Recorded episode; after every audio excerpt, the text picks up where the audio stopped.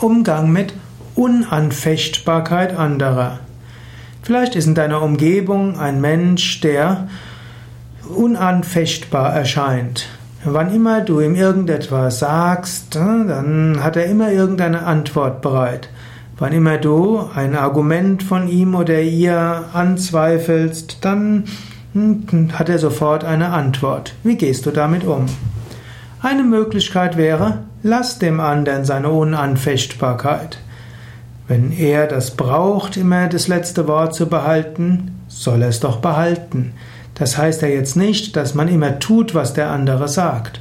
Man kann den anderen auch überstimmen, man kann auch Kompromisse machen und kann eben sagen, ja, vielleicht hast du ja recht, aber für mich wäre es wichtig, dass wir es so und so machen.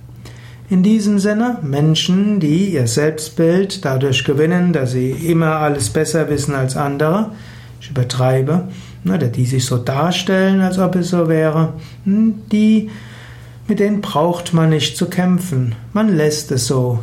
Aber wenn es um Entscheidungen geht, dann kann man gemeinsame Entscheidungen treffen und auch demokratische.